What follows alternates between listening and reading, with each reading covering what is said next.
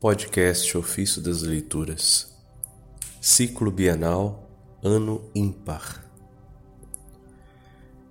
Quinta-feira da terceira semana da Quaresma. Cristo tornou-se um pontífice misericordioso. Das homilias pascais de São Cirilo de Alexandria, Bispo. Cristo tornou-se para nós um pontífice misericordioso, seguindo por este caminho. A lei comunicada aos israelitas pelo ministério dos anjos prescrevia que fossem castigados sem indulgência os que caíssem em pecado. Disso dá testemunho São Paulo quando escreve quem desobedece à lei de Moisés é condenado à morte, sem misericórdia, com base no testemunho de duas ou três pessoas. Isso está em Hebreus, capítulo 10, versículo 28.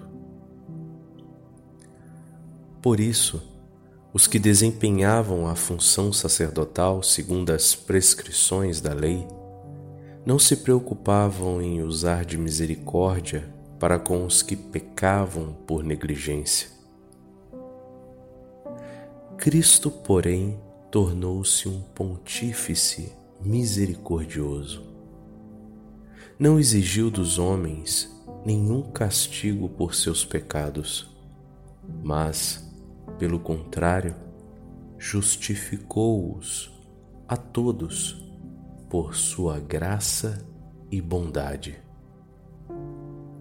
Além disso, fez-nos verdadeiros adoradores espirituais e colocou diante de nós, aberta e claramente, a verdade.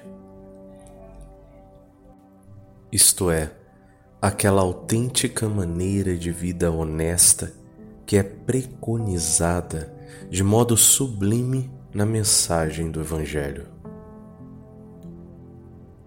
Não apresentou a verdade condenando os preceitos de Moisés ou destruindo as prescrições antigas.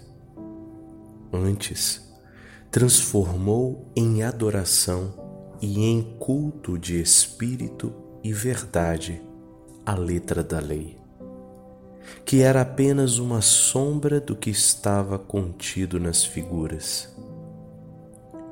Por isso é que ensinou com clareza. Em Mateus 5, verso 17 a 18, Jesus disse: Não penseis que eu vim abolir a lei e os profetas. Não vim para abolir, mas para cumprir. Em verdade eu vos digo, nenhuma só letra ou vírgula serão tiradas da lei sem que tudo aconteça. Quem transforma as figuras em verdade não as destrói, mas leva-as à perfeição.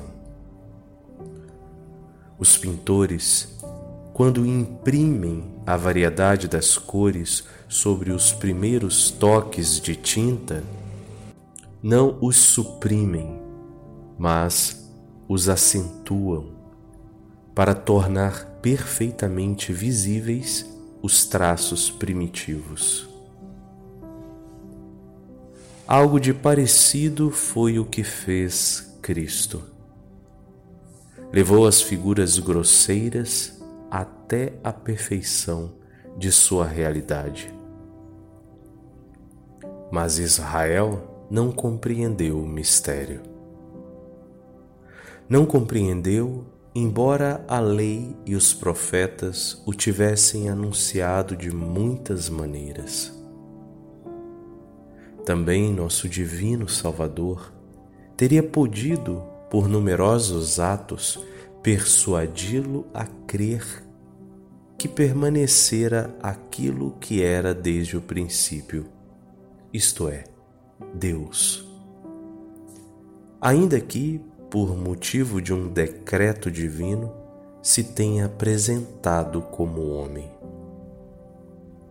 Por isso, enquanto Criador, realizou atos que excedem o limite das forças humanas e milagres próprios do poder de Deus. Ressuscitou dos sepulcros mortos já fétidos e em decomposição, deu vista aos cegos, expulsou com o seu poder os espíritos impuros, curou com um gesto os feridos pela lepra e realizou outras ações que superam todo discurso e toda admiração. Por isso é que dizia: Se não faço as obras do meu Pai, não acrediteis em mim. Mas se eu as faço, mesmo que não queirais crer em mim, crede nas minhas obras. Isso está no livro de João, capítulo 10, versículo 37 a 38.